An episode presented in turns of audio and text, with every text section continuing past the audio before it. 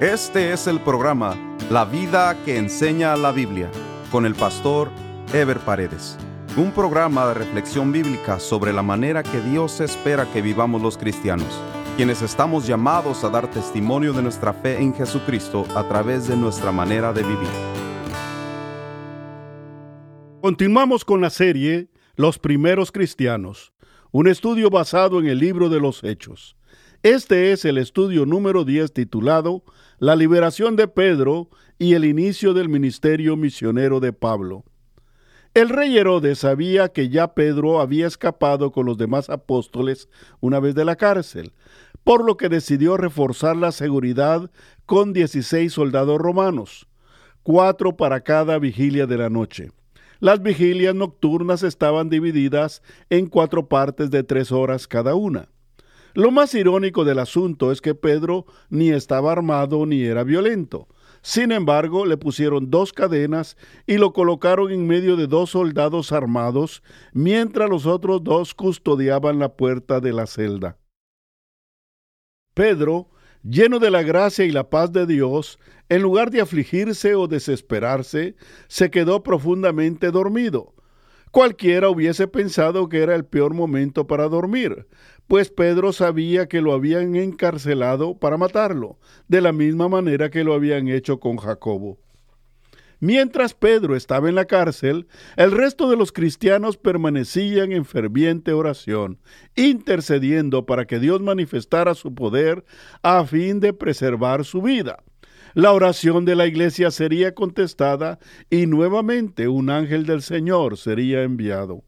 Hechos 12 del 6 al 11 dice, y cuando Herodes le iba a sacar aquella misma noche, Pedro estaba durmiendo entre dos soldados, sujeto con dos cadenas, y los guardas delante de la puerta custodiaban la cárcel. Y he aquí que se presentó un ángel del Señor, y una luz resplandeció en la cárcel. Y tocando a Pedro en el costado le despertó diciendo, Levántate pronto. Y las cadenas se le cayeron de las manos. Le dijo el ángel, Cíñete y átate las sandalias. Y lo hizo así. Y le dijo, Envuélvete en tu manto y sígueme. Y saliendo le seguía, pero no sabía que era verdad lo que hacía el ángel, sino que pensaba que veía una visión. Habiendo pasado la primera y la segunda guardia, llegaron a la puerta de hierro que daba a la ciudad, la cual se les abrió por sí misma, y salidos pasaron una calle, y luego el ángel se apartó de él. Entonces Pedro, volviendo en sí, dijo, Ahora entiendo verdaderamente que el Señor ha enviado su ángel y me ha librado de la mano de Herodes y de todo lo que el pueblo de los judíos esperaba. El momento es especial, pues Pedro estaba bien dormido de tal manera que el ángel tuvo que tocarlo para despertarlo. Al instante se le cayeron las cadenas que le habían puesto y poniéndose las sandalias por instrucción del ángel, salió juntamente con él, pasando por tres puertas hasta llegar a la calle. Pedro creía que estaba soñando o viendo una visión hasta que llegó al otro lado de la calle y el ángel lo dejó solo. Se dio cuenta entonces de que Dios una vez más lo había liberado poderosamente de la cárcel para que siguiera proclamando el Evangelio de Jesucristo. Los creyentes que estaban orando por él lo recibieron con asombro e incredulidad al principio, pero luego con mucho gozo y alegría en sus corazones de ver la mano poderosa de Dios actuando a favor de ellos. Tremendo alboroto se armó en Jerusalén a la mañana siguiente, pues una vez más Pedro había salido de la cárcel y por más que le buscaron, no lo encontraron. Herodes mandó a matar a los guardias, pues los guardias eran los responsables por los presos que cuidaban. Mientras tanto, Herodes siguió manifestando su soberbia y su rechazo a Dios, y buscando la gloria del pueblo, se dirigía a ellos con ropas lujosas y discursos prolongados para que el pueblo lo aclamara, al extremo que le decían, voz de Dios y no de hombre, como queriendo decir que Herodes era un Dios y no un hombre. El juicio de Dios cayó sobre él, y un ángel del Señor fue enviado para herirle hasta la muerte. Herodes murió con una muerte vergonzosa. pero la predicación de la palabra crecía y se multiplicaba grandemente, mientras Dios preparaba a Saulo y Bernabé para continuar la predicación del Evangelio. El propósito de la iglesia es agradar a Dios y no a los gobernantes, por lo que la persecución va a ser algo natural con lo que tiene que vivir la iglesia de Jesucristo. La iglesia va a prevalecer en medio de la persecución. Sin embargo, Dios obra por sendas misteriosas, pues por un lado permitió la muerte de Jacobo y por otro lado enviaría un ángel para librar a Pedro de la muerte en forma sobrenatural. El ejemplo de Esteban y de Jacobo así como de los demás apóstoles que dieron su vida por la causa de Cristo, ha servido de inspiración para aquellos creyentes en la historia de la Iglesia que han sufrido persecución y hasta han ofrendado sus vidas para que otros vengan a conocer a Jesucristo como su Señor y Salvador. Es de mucha inspiración la paz y la paciencia de Pedro en medio de la persecución. Su confianza en el Señor era absoluta. Al mismo tiempo vemos el poder de la oración intercesora de la iglesia. Pedro seguiría predicando el Evangelio probablemente lejos de Jerusalén. Pedro iría más adelante a predicar a Roma, donde se cree que murió. Pablo y Bernabé, mientras tanto, se quedaron ministrando en la iglesia de Antioquía, conjuntamente con otros profetas y maestros. Sin embargo, el Espíritu Santo había ya designado a Pablo y Bernabé para que salieran enviados por la iglesia de Antioquía a evangelizar a otros lugares necesitados.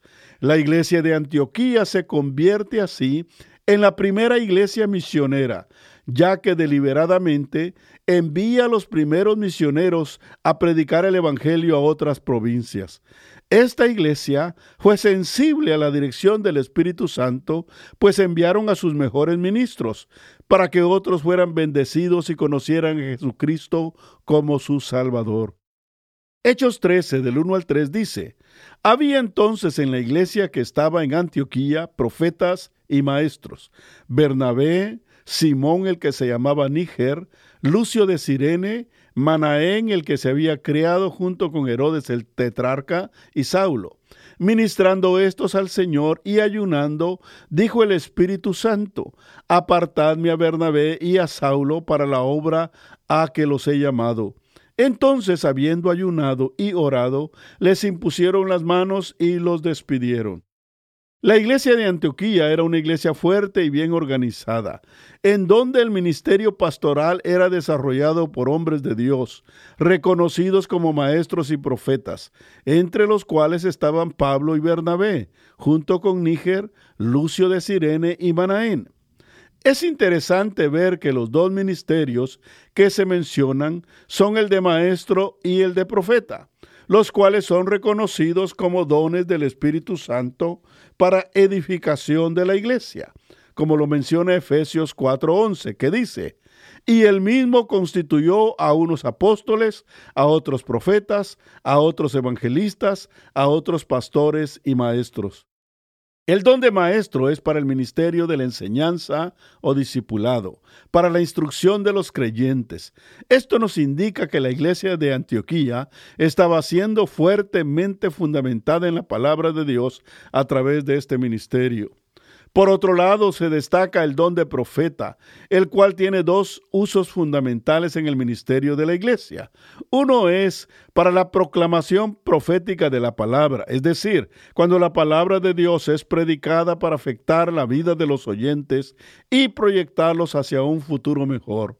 El otro sentido del don de profeta es para dar instrucciones sobre situaciones o acontecimientos que han de suceder o afectar en el futuro a los creyentes de la iglesia.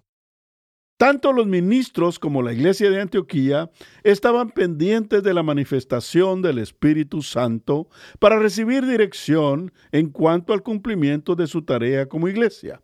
Por eso, estando en ayuno y oración, Dios les habló a través de su Espíritu para que apartaran a Bernabé y a Saulo para desarrollar la obra de Dios. De esa manera, la iglesia entera entró en ayuno y oración para ungirlos y enviarlos. Aunque el pasaje bíblico no lo indica, es muy probable que la misma iglesia de Antioquía haya cubierto los gastos del viaje que iban a emprender Bernabé y Saulo. Pablo y Bernabé, acompañados de Juan, Juan Marcos, quien más adelante escribiría el Evangelio de Marcos, llegaron a la isla de Chipre, en el mar Mediterráneo, y empezaron a predicar en las sinagogas judías. Pablo no dejaría de predicar a los judíos, sin embargo, su ministerio se dirigiría principalmente a los gentiles. Precisamente aquí es cuando el escritor de los Hechos empieza a llamarlo Pablo en vez de Saulo, probablemente sabiendo que ese es su mismo nombre en latín, o sea, Paulus, idioma de los romanos en aquella época. En Hechos capítulo 13, versículo 4 al 7 dice, ellos entonces, enviados por el Espíritu Santo, descendieron a Seleucia y de ahí navegaron a Chipre y llegaron a Salamina, anunciaban la palabra de Dios en las sinagogas de los judíos.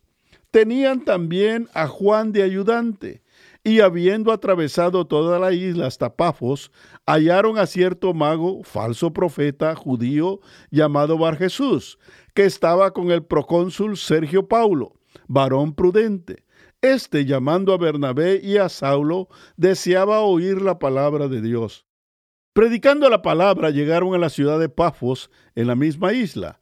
Ahí el procónsul Sergio Paulo, gobernador romano de la provincia de Chipre, se interesó por escuchar el Evangelio de boca de los apóstoles. Sin embargo, un mago al servicio del procónsul, llamado Bar Jesús o Elimas, se oponía a la predicación estorbándolos, precisamente porque temía perder su influencia con el gobernador. Pablo, lleno del Espíritu Santo, lo reprendió y le declaró el juicio que Dios había determinado por oponerse a los caminos rectos del Señor. El mago quedaría ciego temporalmente, quizá con el propósito de que su ceguera le hiciera reflexionar y arrepentirse. El gobernador de la isla creyó en el Señor Jesucristo al ver el poder de Dios manifestado a través de los apóstoles. El Evangelio ha tenido y tendrá todo tipo de oposición, pero debemos saber que Dios ha de prevalecer en sus propósitos de bien para la gente, mientras que aquellos que se oponen recibirán el justo juicio de Dios. Pablo y Bernabé llegaron a Antioquía de Pisidia. Se trata de otra ciudad diferente a la Antioquía de donde salieron. Y lo que sucedió allí sería un reflejo de lo que iba a suceder en muchos otros lugares en donde Pablo predicaría el Evangelio, ya que los judíos rechazaron la predicación de la palabra, mientras a los gentiles la misma les producía gozo, creían en el mensaje de Jesucristo y glorificaban a Dios. Mientras la predicación les aclaraba a los judíos que el surgimiento de Jesucristo como el Mesías era parte del plan que Dios había establecido con la nación de Israel, estos se negaban a aceptar a Jesucristo como el enviado de Dios. Sin embargo, los gentiles temerosos de Dios, o sea, los gentiles que acostumbraban adorar a Dios en las sinagogas judías, ellos creían fervorosamente la predicación y se convertían en fieles seguidores de Jesucristo. Hechos capítulo 13, versículo 13 dice, habiendo zarpado de Pafos, Pablo y sus compañeros arribaron a Pergue de Panfilia, pero Juan, apartándose de ellos, volvió a Jerusalén. Pablo y Bernabé, juntamente con Juan Marcos, salieron de la isla de Chipre, de donde era nativo Bernabé, para llegar a la ciudad de Pergue de Panfilia. Por alguna razón que no se explica, Juan Marcos se regresó a Jerusalén, lo cual causó la molestia de Pablo, quien más tarde no quiso volver a llevarlo en su segundo viaje misionero, como se nota en Hechos 15, 37 al 38, que dice, Y Bernabé quería que llevasen consigo a Juan, el que tenía por sobrenombre Marcos pero a Pablo no le parecía bien llevar consigo al que se había apartado de ellos desde Panfilia y no había ido con ellos a la obra. Algunos creen que Juan Marcos era muy joven y no estaba preparado para los sacrificios y limitaciones que implicaban la predicación de la palabra en tierras ajenas, por lo cual al presentarse las primeras dificultades prefirió regresar a Jerusalén. Las sinagogas en las ciudades lejanas eran los lugares donde los judíos encontraban un lugar para conservar sus costumbres y tradiciones religiosas y sociales. Se usaban como escuelas para los niños y como centros comunitarios para la vida social de los judíos, pero sobre todo como centros religiosos, especialmente los días sábados que eran apartados por los judíos para hacer oraciones y para leer las escrituras así como para otras actividades religiosas.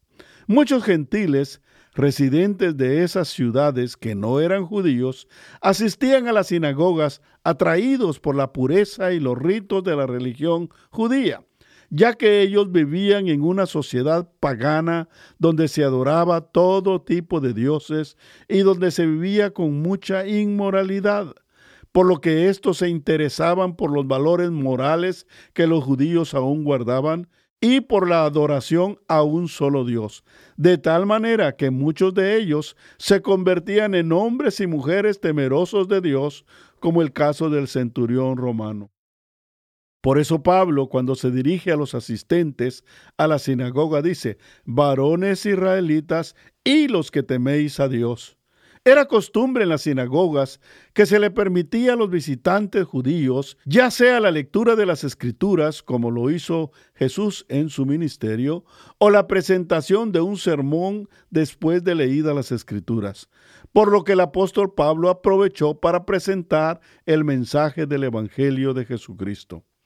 Al igual que Esteban ante el concilio judío en Jerusalén, Pablo hace una excelente exposición del trato de Dios con el pueblo de Israel y cómo la figura de Jesucristo es parte perfecta de ese plan. Pablo aún cita Salmos 2.7 que dice, Yo publicaré el decreto, Jehová me ha dicho, mi hijo eres tú, yo te engendré hoy. Este pasaje se refiere directamente a Jesucristo, concluyendo Pablo con la exhortación de que lo que no se pudo conseguir a través de la ley, o sea, la justificación y perdón de los pecados, ahora sí era posible a través de Jesucristo. En Hechos 13 del 45 al 52 se lee, pero viendo los judíos la muchedumbre, se llenaron de celos y rebatían lo que Pablo decía, contradiciendo y blasfemando. Entonces Pablo y Bernabé, hablando con denuedo, dijeron, a vosotros a la verdad era necesario que se os hablase primero la palabra de Dios. Mas puesto que la desecháis y no os juzgáis dignos de la vida eterna, he aquí nos volvemos a los gentiles. Porque así nos ha mandado el Señor diciendo, te he puesto para luz de los gentiles, a fin de que seas para salvación hasta lo último de la tierra.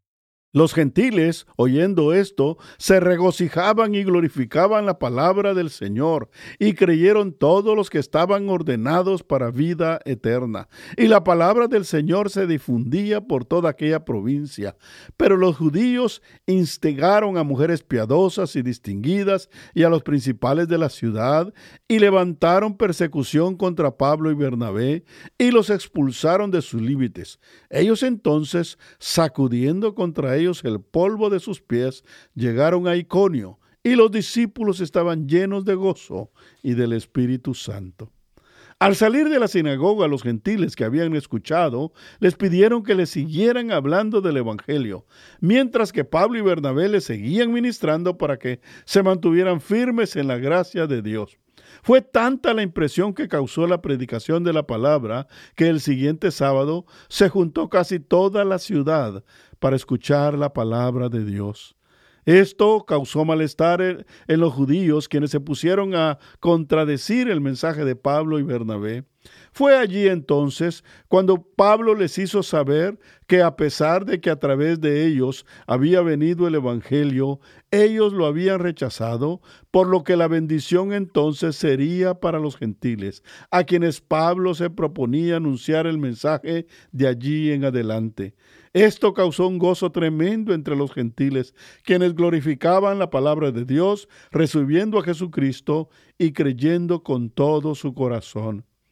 El mensaje se esparció rápidamente por todo aquel lugar, lo cual causó gran irritación entre los judíos, quienes se propusieron perseguir a Pablo y a Bernabé, para lo cual influenciaron a las autoridades de la ciudad para que lo sacaran de ese lugar.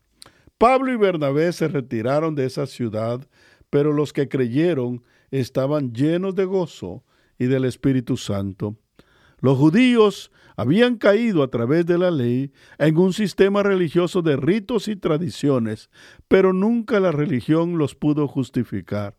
Ninguna religión puede justificar al hombre a través de sus ritos y tradiciones. Solo Jesucristo, el Hijo de Dios, puede justificar y perdonar los pecados, pues Él vino no para establecer una religión, sino para libertar a los cautivos, dar salud a los enfermos y para rescatar a los oprimidos de Satanás. La predicación de la palabra de Dios siempre va a provocar reacciones opuestas. Por un lado va a crear malestar en los que han endurecido su corazón a Dios y por el otro va a producir gozo en los que han quebrantado su corazón. En el próximo programa estaremos estudiando el tema La predicación en Listra y Derbe y el concilio de Jerusalén. Nos vemos en el próximo programa. Dios les bendiga. Este fue el programa La vida que enseña la Biblia con el pastor Ever Paredes. Este programa fue patrocinado por la iglesia La Puerta Abierta, ubicada en Irvine, en el condado de Orange, California. La iglesia La Puerta Abierta transmite uno de sus servicios por YouTube. Si desea ver la transmisión con los mensajes del pastor Ever Paredes, vaya a nuestro sitio de internet, lapuertaabierta.com, y haga clic en transmisión en vivo. O directamente a YouTube y escriba LPA en vivo los domingos a las 10.30 de la mañana. Si desea mayor información, escriba al correo electrónico info arroba lapuertaabierta.com.